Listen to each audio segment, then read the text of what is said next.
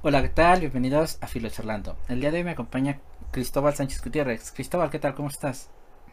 Muy buenas a todos y ante todo muchas gracias Miguel por, por acompañarme y por invitarme a esta experiencia tan enriquecedora y, bueno, y me encantaría tomar mm, parte de, estos proyectos que es Filo Charlando y bueno, dar un poquito de mi perspectiva, mi vida, mi opinión, etcétera, y mi ámbito filosófico a, a esto que es Filo, Charlando.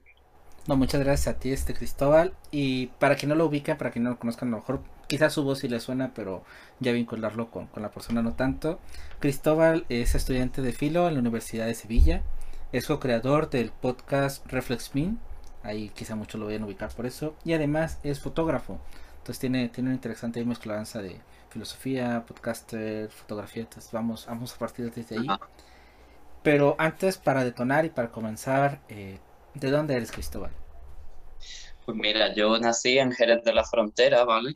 Y bueno, soy de allí, ¿no? Se, me nota mucho el acento, no sé si se notará, pero soy de Jerez de la Frontera, de Andalucía, España, ¿vale? Y nací allí en Jerez, aunque actualmente estoy estudiando la carrera de filosofía en Sevilla, dado que en Jerez de la Frontera no, no se da filosofía, me tuve que, mudar, alquilar un piso fuera, etcétera, y comenzar esa aventura que es estudiar filosofía fuera de la casa de los padres. Y nada, en Jerez, para contarte un poquito de, Jerez de la Frontera, que creo que es algo curioso, la verdad que no es una ciudad que especialmente sea muy rica en, en educación, es de hecho de las ciudades más pobres y más mal educadas, por así decirlo, de España. Y mira que en España no, no es que hubiera mucha criminalidad ni nada. De hecho, en Jerez son de los pocos sitios así en el que te das cuenta de que hay mucha bajeza. No sé si me explico con esto. Y yo siempre he querido salir de ahí como, como el hecho de salir de la caverna, ¿sabes? Siempre he querido salir como del boquete. Yo lo llamo salir del boquete. Y eso para mí ha sido muy importante, el hecho de aventurarme ascender en la caverna y, bueno, y por eso, de hecho más bien por, por el hecho de ver em, una muy mala educación allí en Jerez, llega mi impulso hacia la pedagogía, hacia el ejercicio de la educación, porque yo creo que ese tipo de gente, la gente más mal educada, la que no tiene recursos o no le interesa, es la que más necesita la educación, necesita ese contacto.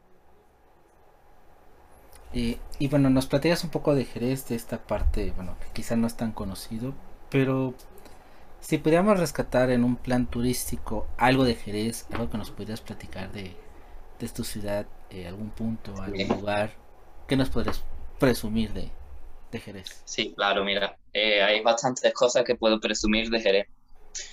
Jerez es una ciudad muy tranquila, ¿vale? Se, se podría vivir muy bien, excepto laboralmente no tendría muchas oportunidades pero una vez que te establece, Jerez está divino. Cosas de las que puedo presumir de Jerez, pues bueno, es la ciudad del vino, ¿vale? Produce un vino espectacular, de los mejores del mundo, ¿vale? No sé si, bueno, en Latinoamérica creo que conocéis el vino, el Jerez, muchas veces, ¿no? Eh, pues para que sepáis que viene de allí.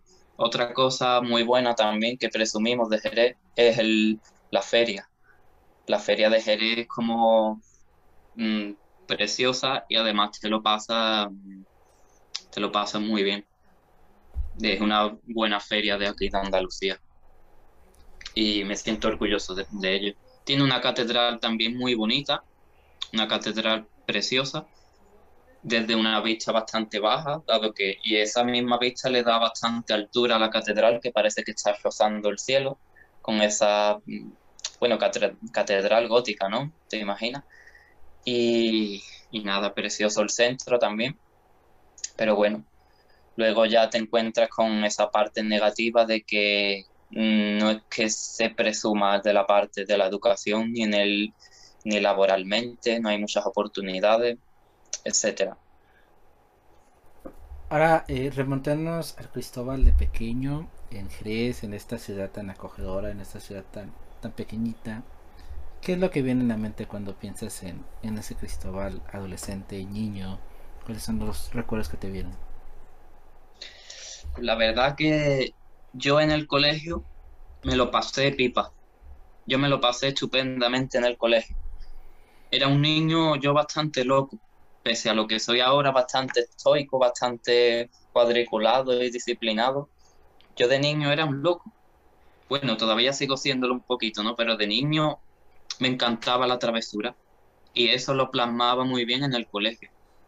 Yo llegar al colegio para mí era eh, disfrute, era puro gozo de con los amigos hacer tonterías. Y, es que cada día hacíamos algo nuevo. Yo era como, se me daba bastante bien ser estratega. Estratega de imaginar hacer algo que nos haga gracia a todos. Eso siempre se me ha dado muy bien. Y pues eso, yo mi infancia yo era un loco, era un descarreado, me iba mucho por, por los lados, era difícil de disciplinar. Y ahora estoy aquí estudiando filosofía en Sevilla, con abriendo caminos, con proyectitos y apreciando mucho la vida. De estas travesuras que dices que, que hacías, ¿cuál es de la que más recuerdas así como que la que digas, no sé, la que más el recuerdo que te dé nostalgia, no sé, que, tengas un, recuerdo de esa travesura? Pues eh, yo, yo me hacía retos, ¿no? Me hacía retos, pero eran puras tonterías. Hubo una semana que me puse un reto con un amigo, en plan, para hacerle gracias puramente, y era pedirle a todos los profesores del instituto, del colegio, que me diera un beso en la mejilla y estuve una semana entera detrás de todos y cada uno de los profesores pidiéndole un beso, por favor, dame un beso en la mejilla. Y muchos de mis compañeros de mi, de mi, bueno, de mis compañeros de clase venían conmigo para comprobar que efectivamente me lo daban. Y yo me acuerdo que, que, bueno, era gracioso, ¿no? Porque yo ahora lo pienso y digo, ¿yo qué hacía, no? Pero bueno, como que me ponía ese reto, esa tontería, ¿sabes? Mira, partimos de este, de este pequeño de, Jerez, de este pequeño travieso, curioso, ingenioso estratega. ¿Quién es eh, Cristóbal Sánchez Gutiérrez? ¿Qué te define?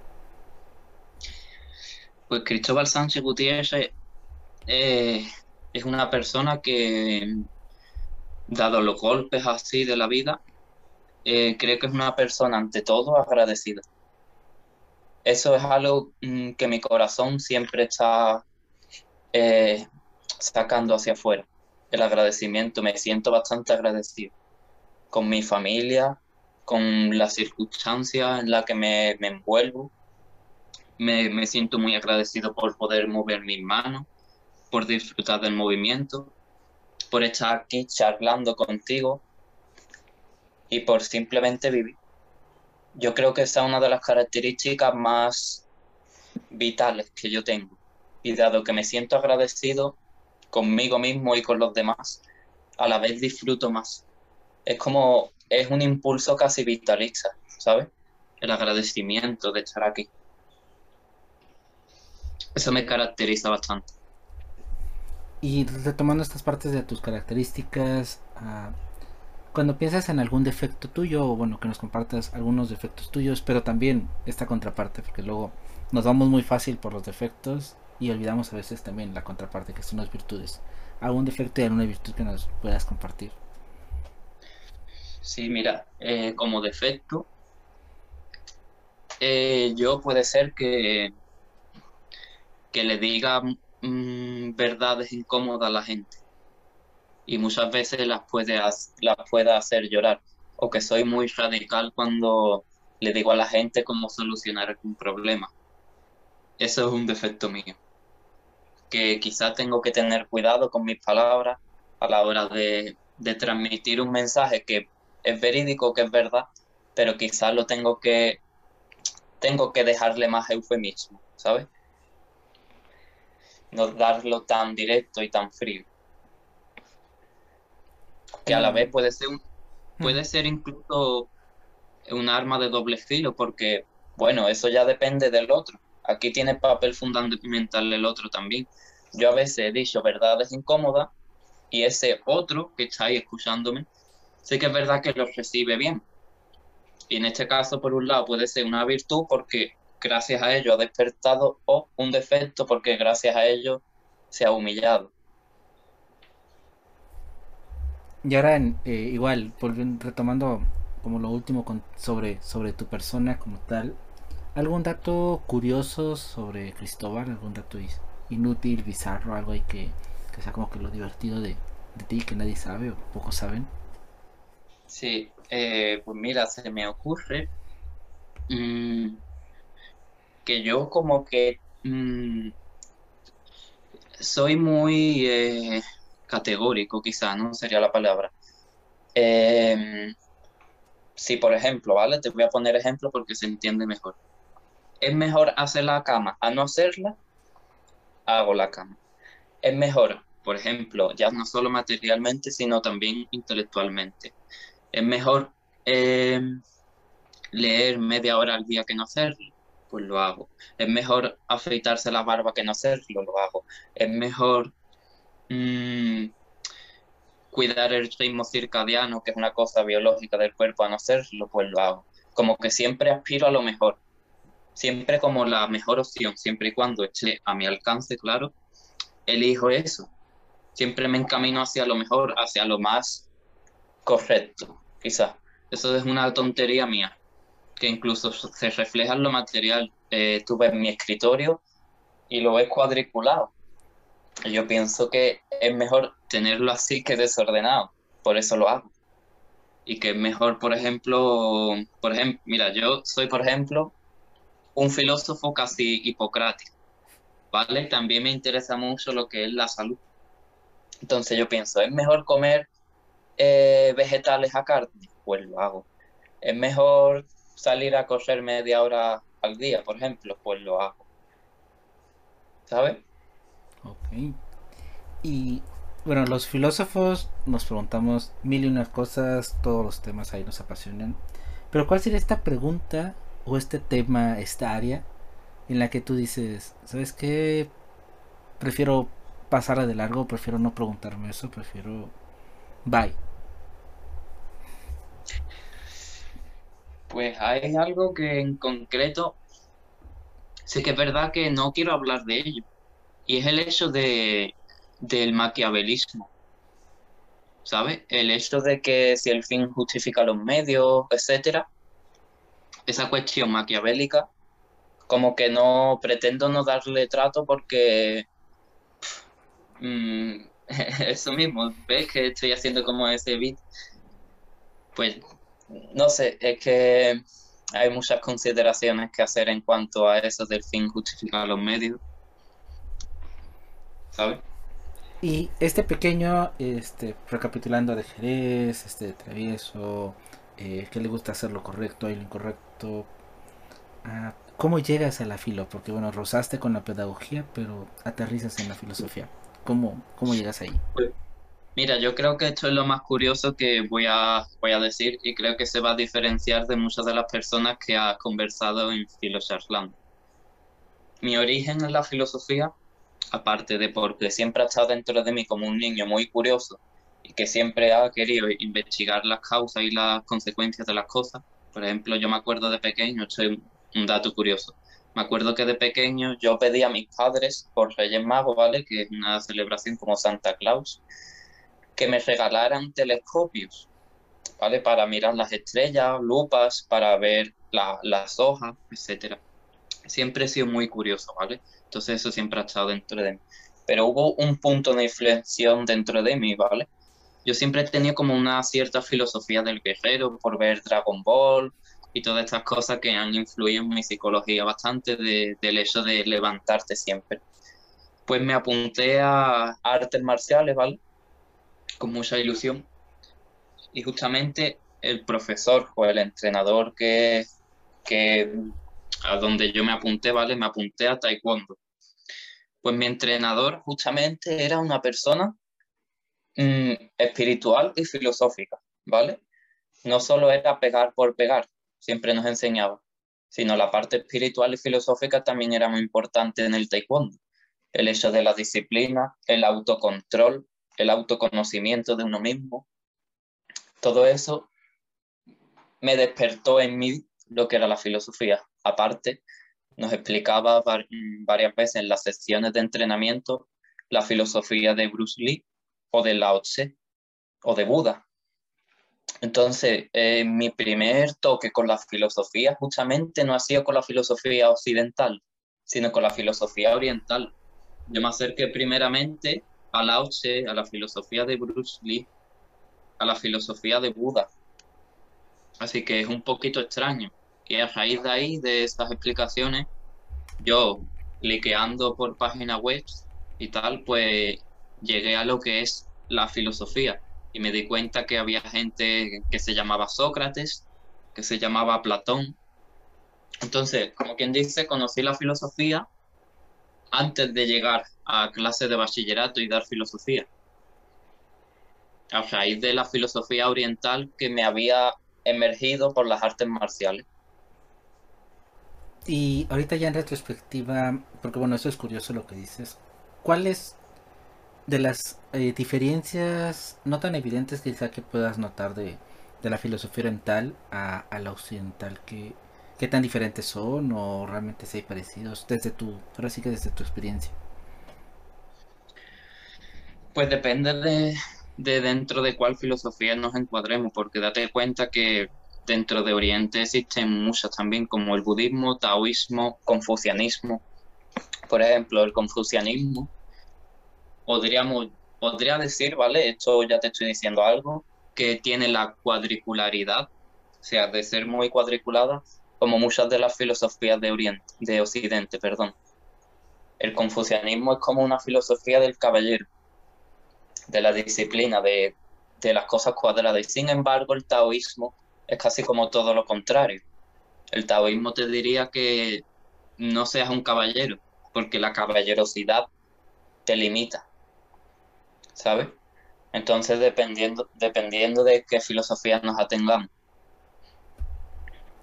Llegas a la filo, eh, pero además tienes ahí un pasatiempo, una, algo que te atrae mucho, que es la fotografía.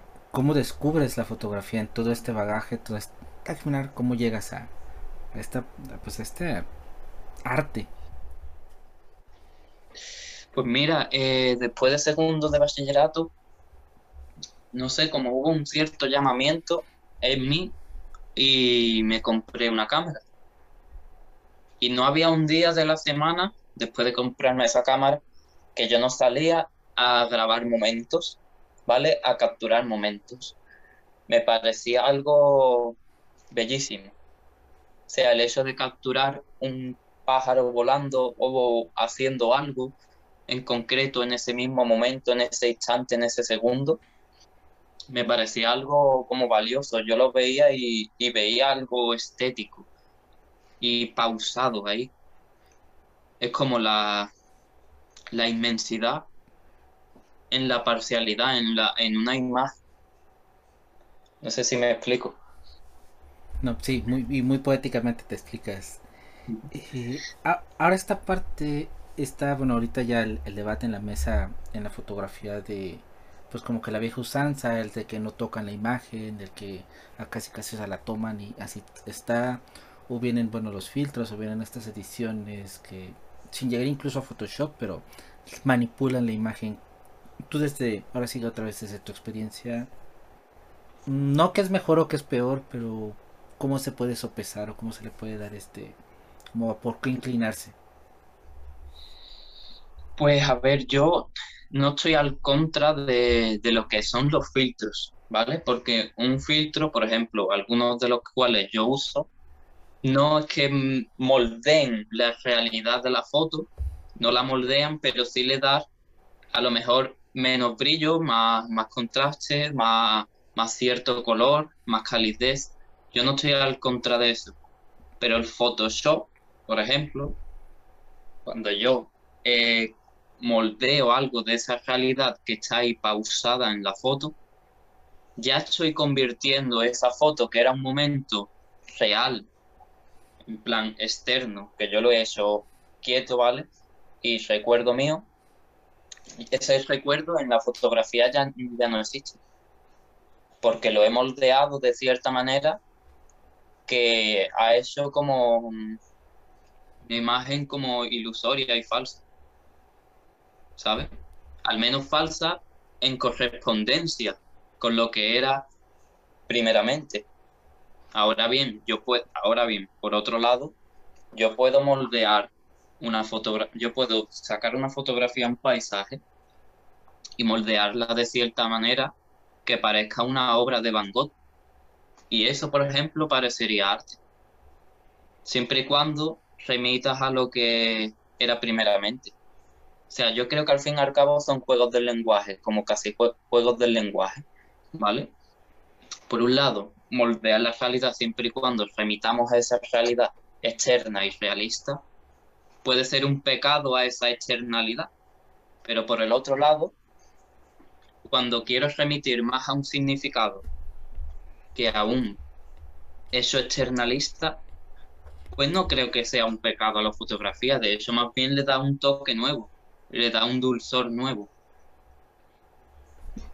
Ahorita hablando de pecados, de falsedades, una de las cosas que tú me compartiste cuando, cuando platicamos es que también cuando andas en el mundo, cuando entras al mundo de la filosofía, algo de lo que te apasiona es esta búsqueda del bien y el mal. Eh, esto es algo muy subjetivo quizá para muchos. ¿Cómo entiendes tú el bien y el mal o cómo es el bien y el mal para ti? Pues el bien y el mal, estoy bastante de acuerdo con, con que el bien es el conocimiento y la sabiduría y el mal es la ignorancia. Estoy bastante de acuerdo con, Sócrates quizá, en eso. Eh, y con que el bien se establece con lo que es la, la claridad, ¿vale? Últimamente he estado leyendo de clase básicamente a Jan Patoka y él habla de claridad. La claridad es algo del dominio de los dioses, ¿vale? La claridad mental, el hecho de ver las cosas tal y como son, es a su vez cosa de bien. Porque se supone, o como Patoka nos dice en, en ese texto, el, el, bien es cosa de dioses. Y el mal, cosa de nosotros los humanos. Por simplemente, bueno, por también bíblicamente por haber caído aquí. Y platónicamente también hemos caído aquí al mundo sensible y estamos aquí ignorantemente haciendo el mal, porque no conocemos las consecuencias de lo, que hacemos. Entonces la claridad, que al final se, análogamente podremos decir claridad que es como clarividencia, como ver las cosas claras, y claridad viene también de luz. Cuando hay luz, no tropezamos con piedrecitas, vemos las cosas. Y esto significa también el bien, el conocimiento del bien que yo me choque con la piedrecita me provoca un mal y quizás también a la piedra, porque si le pego a la piedra a lo mejor hay hormigas ahí debajo. Hay hormigas, hay lombrices y yo le pego a la piedra, me hago un mal a mí porque me hago daño en el dedo y a la vez estoy destruyendo el hábitat de esas lombrices, levantando esa piedra, porque es un espacio húmedo y bueno para las lombrices, por ejemplo. Entonces yo creo que el mal es el desconocimiento de las causas y las consecuencias. Rozando ahorita los temas de bien y mal, eh, una de las cosas en las que tú, tus líneas de pensamiento, lo que te gusta a ti enfocarte, es la moralidad. Eh, al igual que bien y mal, la moralidad entra en mucha subjetividad, entra en... Hay dilemas que tratan de dar qué es lo correcto, qué es lo incorrecto. ¿Cómo entiendes tú la moral? ¿Cómo, cómo determinar la moral? La moral, eh, yo creo que en gran parte es objetiva. ¿vale? Antes yo, al principio de la carrera de filosofía, yo me encuadraría al principio en un relativismo, pero ahora estoy en la posición contraria. Ahora estoy en un objetivismo de la moral. Yo creo que, que es bastante objetivo y empírico por ejemplo, que pegarle un puñetazo a una persona no, no es moral. por mucho que otra persona diga que, que eso no, no produce nada. Yo creo que sí realmente lo produce. Por eso la, la moralidad, en mi opinión, es, bueno, no en todo, ¿no? Porque hay cosas que se pueden debatir, pero primordialmente es objetiva, porque produce eso, causas y consecuencias. ¿Y cómo llegas a este, a este cambio? ¿Cuál es este proceso de, de lo subjetivo ahora al objetivo? ¿Cómo, ¿Cómo es este proceso en ti? Pues sí, antes yo como que pensaba, bueno, cuando te metes un poquito en la filosofía y eso, yo tengo entendido o escuché por ahí, y de hecho soy víctima de ello, que todo el mundo empieza por relativismo o subjetivismo, pero cuando uno estudia más en realidad, se da cuenta de que hay cosas objetivas, ¿vale? Y estas cosas objetivas nos chocan diariamente. Como lo que te acabo de decir, por ejemplo, de, de la piedra, el hecho de tropezar con ella, hacernos daño en el dedo y, y hacer daño a las hormigas o los seres vivos, microscópicos incluso, que estén viviendo bajo la piedra, me hace daño a mí y a esos animales. Y yo creo que eso es bastante objetivo. Que eh, sería muy atrevido decir que no le hace daño, por ejemplo, a las hormigas, porque realmente sí, ¿sabes? Desprovista su hogar, que era eso que estaba ahí bajo la piedra. El entorno húmedo y perfecto para que las hormigas, bueno, están haciendo ahí su nido, hay lombrices también de por medio. Entonces, la moralidad eh, bueno, la moralidad está dentro de las personas, ¿no? Pero la moralidad ocurre cuando uno conoce y tiene cierta sabiduría o cierta claridad. Cuando es capaz de ver que sí realmente me hace daño a mí en el dedo la piedra y también le hace daño a estas hormigas. Con este ejemplo lo podemos extrapolar a todo. ¿Sabes? No solo un caso así aislado que, que te estoy poniendo, sino a la mayoría de las cosas. Algo que, me gustó particularmente de ti cuando, cuando mandaste tu descripción es que mencionas autocrítica. Eh, todos pueden hacer autocrítica o a veces la intentas hacer, pero lejos de hacerlo o de que te beneficie, te lastimas. ¿Cómo, cómo es tu autocrítica? ¿Cómo la manejas? ¿Qué, incluso qué consejos nos puedes dar desde esta para hacernos buenos autocríticos? Pues mira, eh, en la parte práctica de la filosofía, la verdad que, es algo que me llama mucho, ¿no? Porque la ética es algo que, que creo que debe ser lo primerizo que uno tiene que tener contacto cuando habla de filosofía, cuando practica la filosofía. Yo incluso pienso que no se puede ser filósofo o un buen filósofo si uno es malo. Por ejemplo, Daniel Dennett es un filósofo de la neurociencia y tal, de la filosofía de la mente. Por ejemplo, eh, violó a alguien, no, no me acuerdo a quién fuera. Entonces, para mí, él solamente tenía conocimientos banales. Si ha sido capaz, si, bueno, si tiene un doctorado en filosofía y tal, y habla de filosofía de la mente como un crack, pero luego viola a su mujer, o no, no me acuerdo quién fuese. Yo creo que solo tiene conocimientos banales, no tiene una verdadera sabiduría. Entonces, a tu pregunta, la ética me parece algo fundamental y la práctica también. Yo me acerco bastante al estoicismo, ¿vale? Y el estoicismo tiene uno de esos papeles, que es la autocrítica, ¿vale? El hecho de, subir un escaloncito más en ser virtuoso. Y yo creo que algo muy imprescindible para ser virtuoso, eh, eso mismo es la autocrítica. Uno no puede escalar en la escalera de las virtudes si uno no critica algo suyo. Pero cuando hablo critica no quiero, no quiero decir humillarse, porque mucha gente se confunde con humillarse o autocriticarse. Autocriticarse quiere decir que analizar los pensamientos y las acciones propias, pero con vista amorosa, con vista en mejoría, una vista cariñosa yo cariñosamente me digo a mí, oye Cristóbal, casi como saliendo de mi mente, ¿sabes?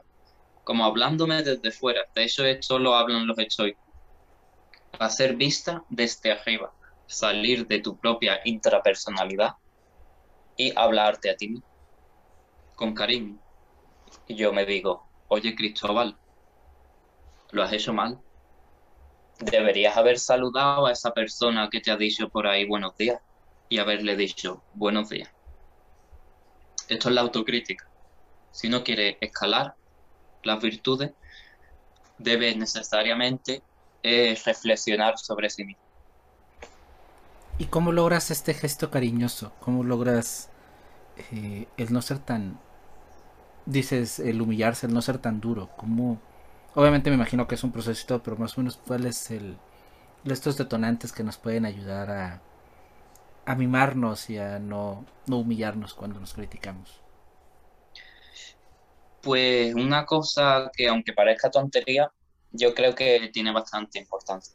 Y es el hecho de eh, tener en conciencia que no somos perfectos, que en cada momento la equivocación llega ¿vale? Entonces la equivocación tienes que conocerla como una parte de la vida. Como Nietzsche, con, como Nietzsche entiende eh, los desperfectos, como algo de la vida, parte fundamental de la vida y del ser humano, el hecho de equivocarse. Entonces, cuando uno tiene en conciencia eso, de que a todo momento te vas a equivocar, eh, te perdonan más porque sabe que es algo normal. ¿Sabe? Ahora, remontémonos a marzo del 2020. Este, se estaba cocinando por ahí algo. Y llega Reflex Mint. Em, ¿Cómo llega esta idea de.? No sé, bueno, también te, comentaba y les comento. Eh, hay, una, hay una página, hay un blog que se llama Reflex Mint. Entonces, ¿qué fue primero? Y, y cómo llega la idea de lanzarse al mundo del podcast y, sacar estas píldoras de cultura y filosofía? Pues mira, en realidad el blog llegó antes, ¿vale? El blog llegó muchísimo antes. Eh, incluso en, un principio no se llamaba el blog Reflex Mind. El blog se llamaba Life of CSG, ¿vale? O sea, vida de Cristóbal Sánchez Gutiérrez. Y tenía básicamente mi nombre solo o de hecho no, creo que no tenía ni nombre, ¿vale? Y a mediante fui escribiendo y tal, mmm, bueno, eso, el blog de vez en cuando que me sentía inspirado, pues escribía algo. De hecho, hoy he escrito algo, por cierto, lo digo, sobre las circunstancias de Ortega en relación con la ecología. Y bueno, te hablo de Reflexion Tenía una época, ¿vale? Allá la fecha que tú has nombrado, en, el, en la que yo escuchaba bastantes podcasts. Y yo hacía deporte, ¿vale? Bueno, yo siempre he estado íntimamente mezclado con el deporte, ¿vale? En todo lo que hago. Y eh, yo tenía un amigo, que es con el que creé el podcast, con el cual íbamos a entrenar. Entrenábamos calistenia, ¿vale? Que es el ejercicio como gimnasia, dominadas y tal. Y yo no sé cómo nos llegó la idea mientras entrenábamos, porque yo creo que teníamos un podcast puesto mientras estábamos entrenando y nos dijimos, bueno, le dije yo a él, oye tío, ¿y si hacemos un podcast nosotros? Y tú, porque él estudiaba ingeniería y yo filosofía, y yo le dije, ¿y tú hablas de ciencia y yo de filosofía y psicología? Y él me dijo, oye, pues no sería mala idea. Y entonces, a los días siguientes yo me puse a investigar cómo se crea podcast, qué, métodos hay, eh, cómo, meterse, etcétera, cómo grabar. Y así empezó. Y bueno, pensando, el título, la verdad que el título es algo que nos costó bastante. Le puse Reflex Mind, fue idea mía, porque por Kant.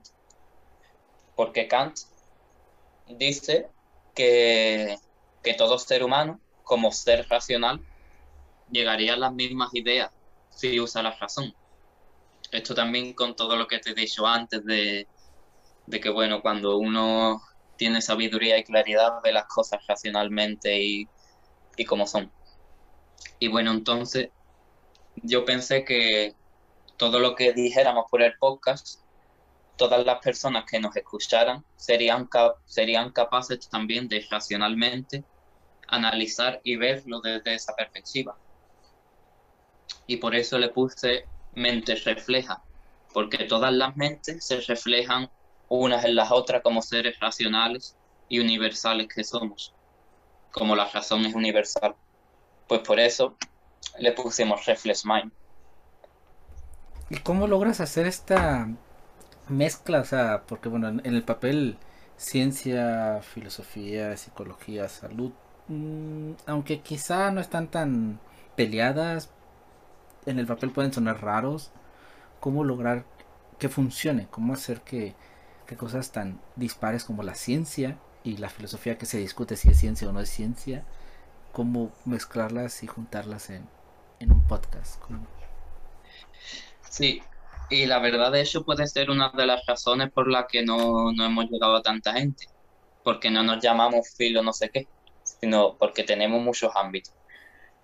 Eh, mi amigo, mi compañero, en general hacía los podcasts de ciencia y yo me remitía a los de psicología, filosofía y salud, porque investigo mucho y tal de, de esas cosas, pero por ejemplo no te lo sabría, no te sabría explicar de igual manera la teoría de la, la teoría cuántica o las leyes generales de Newton. Entonces esas cosas pues te las explica mi compañero. O de hecho, él grabó un podcast interesante de por qué el cielo es azul y al atardecer es rojo. plan, por, por cosa óptica, pues él te lo explicaría mejor. Esa es una de las virtudes o cosas buenas que tiene el hecho de tener un podcast con, con alguien cofundarlo con alguien, porque tú puedes hablar de lo que tú dominas, la otra persona puede hablar de lo que él domina. Y yo pues dominaba bastante bien la psicología y la filosofía y los temas de salud. Entonces hicimos ahí ese mix, porque claro, como fue idea principal de los dos, los dos, las dos, nosotros dos queríamos eh, meter al otro también en el proyecto, abrimos esta apertura temática de meterlo todo ahí.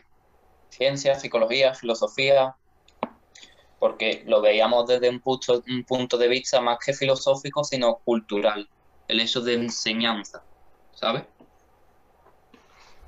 Y bueno, cuando, cuando uno a lo mejor hace un proyecto individualmente, pues el proceso creativo es de una manera y, y bueno, tú te organizas y todo.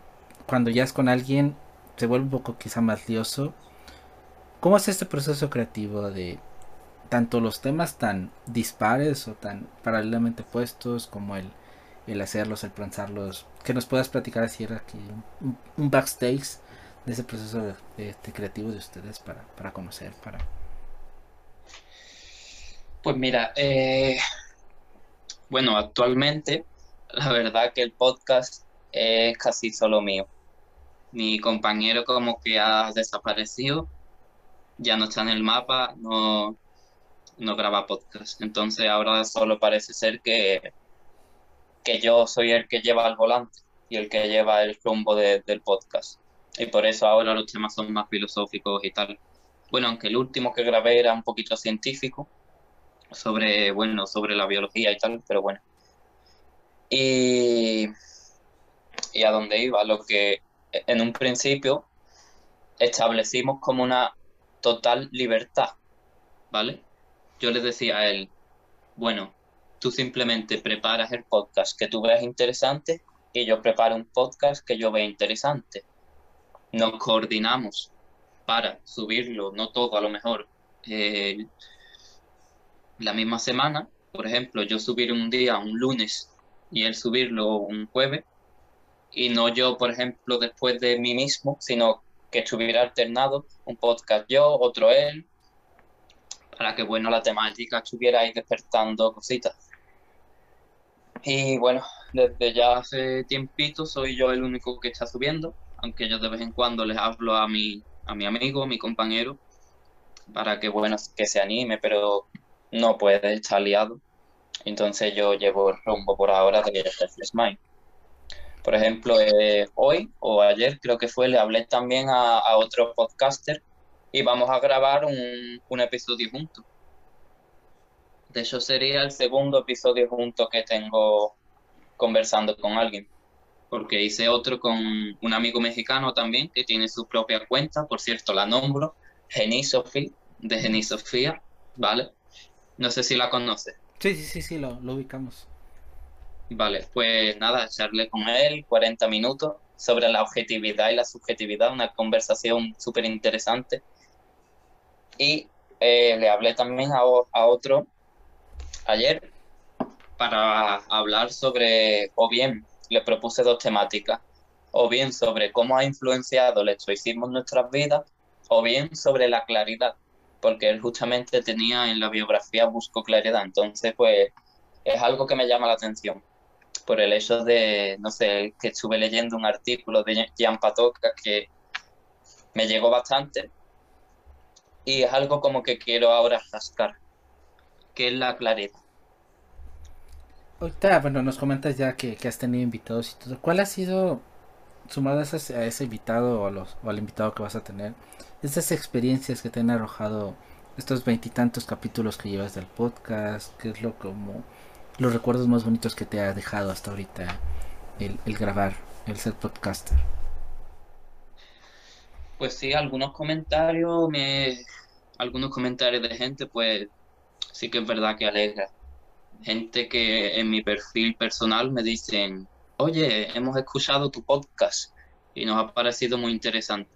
Yo creo que el podcast que más visitas tiene ha sido el de la sociedad líquida de Simon Bauman, porque en ese capítulo como que hago un acercamiento bastante directo a la cotidianeidad, ¿sabes? Entonces, en ese capítulo hablo mucho de cómo hoy tenemos una, una pareja de, no sé, tres meses y como antiguamente mis abuelos, por ejemplo, llevan toda la vida juntos. Como ahora las cosas son líquidas, fluidas y, y antes eran sólidas. Y ese, ese capítulo pues tuvo bastante receptividad por la gente, por ese mismo, por ese mismo acercamiento a cosas claras y evidentes que le chocan en la cara. Y ya para, para ir cerrando, Cristóbal, hablas mucho de esta parte de que tú te inclinas mucho al estoicismo. Eh, quizá a muchos les suena, quizá a otros como que lo tienen ahí como que más o menos. ¿Qué nos podrías decir del estoicismo? ¿Con qué se come? ¿Cómo acercarse también a esta parte de, de ti? Que, que, podamos llevarnos de, de Cristóbal y, y, dejar como que este, este tesoro del estoicismo, que nos puedas ilustrar un poquito sobre ello. Vale, pues el estoicismo, ¿vale? Es una, una filosofía práctica que surgió en Roma, ¿vale? Tiene ciertas etapas, ¿vale? Pero la fundó Zenón, ¿vale? Después de, de tener un naufragio. Una de sus frases es, eh, fui afortunado gracias a sufrir un naufragio, o cosa así era y era porque el hecho de sufrir ese naufragio, haberse ponido a prueba de una manera tan vital y de supervivencia, que luego de eso salió despierto y fundó lo que es el estoicismo. Luego, posteriormente, tenemos autores romanos como Séneca y Marco Aurelio que nos han llenado de, nos han llenado de obras estoicas de un valor mmm, incalculable de hecho incluso llegando a influenciar en el cristianismo, porque muchas de las ideas cristianas de, de la templanza, de la superación de las pasiones, vienen del estoicismo. Entonces el estoicismo, más que nada, en vagas palabras, es una filosofía eminentemente práctica, ¿vale? Que también tiene su parte cosmológica porque tienen su entendimiento de la naturaleza, pero sobre todo es una filosofía que se centra en el yo y en cómo actuar en la parte ética. Ética y práctica. Cómo superar o cómo gestionar las emociones para alcanzar esa imperturbabilidad, ¿vale? El estoicismo hace algo que gran parte de la religión y la filosofía hacen, porque el budismo hace, bueno, como la vida es triste, hay sufrimiento, pues queremos llegar a esa imperturbabilidad, que nada nos perturbe. Tenemos que sentir el menor sufrimiento posible. Y el estoicismo es una filosofía que se encarga bastante bien de eso. Y en tener claridad para no, no equivocarte, para no sufrir, gestionar tus emociones para que no te hagan tanto daño. De hecho, una frase muy buena es, sufrir antes de lo necesario es sufrir más de lo necesario, que hace referencia, por ejemplo, a que cuando, eh, como si yo ayer hubiera estado nervioso por charlar ahora contigo, si yo me hubiera puesto nervioso, yo estaría sufriendo antes de lo necesario y más de lo necesario. No es necesario. El estoicismo también radica mucho en la naturaleza, en la comprensión y el seguimiento de la naturaleza. Las cosas innecesarias no son de la naturaleza. Los adornos no son de la naturaleza. ¿Qué requiere mi cuerpo? Dormir una sola cama, mm, un colchoncito le basta, o incluso el suelo. No le, no le hace falta una cama de oro o una mesa, una mesa que sirve para colocar cosas, ¿no? Yo esto lo tengo en un capítulo del podcast. Una mesa no sirve para el deleite. De hecho, Seneca lo expresa así no sirve para el deleite. No hace falta que tenga oro, no hace falta que tenga nada. Simplemente colocar cosas. Es atenerse a lo natural y más esencial de las cosas. Eso también es una característica del estoicismo, que a, a, su vez de eso me provoca a mí el agradecimiento, porque cuando te atienes a lo esencial, te sientes más agradecido. No hace falta adornar las cosas con nada. Te acercas a lo puro Genial, Cristóbal, pues muchísimas gracias por, por ese cierre de broche de oro con, el estoicismo que esperemos pues a los, a los oyentes les, les llame la atención, les guste. Y ahora sí, finalmente, para, para cerrar, que nos puedas comentar cómo te pueden encontrar a ti, a, a, pues, al podcast, al blog, a todo, todo, y que nos compartes. Igual todo esto va a quedar en la descripción, pero que nos los puedas compartir de vivo para que nos, nos escuchen. Pues mira, me podéis conseguir primeramente, primordialmente, mi cuenta principal, ¿vale? Mi cuenta principal es de Instagram, Chris, con dos S, Gutiérrez, vaya, barra baja, ¿vale? Y ahí en la biografía ya tengo el blog y un enlace directo al podcast. Y en el podcast tengo un enlace directo a Spotify. Así que os lo dejo muy fácil para aquel que me quiera buscar Simplemente siguiendo mi cuenta personal puede encontrar mi blog, mi cuenta de fotografía y mi, y mi cuenta del podcast. Así que facilito. No, pues genial, eh, Cristóbal, pues muchísimas gracias por este ratico, por, por estos momentos. Gracias por compartirnos tanto tu experiencia como bueno, toda la historia y, y finalmente con el estoicismo que, que cierras magistralmente. Pues gracias por, por acompañarnos esta tarde noche. Nada, Miguel, muchísimas gracias a ti, ha sido muy enriquecedor y, salgo contento de aquí.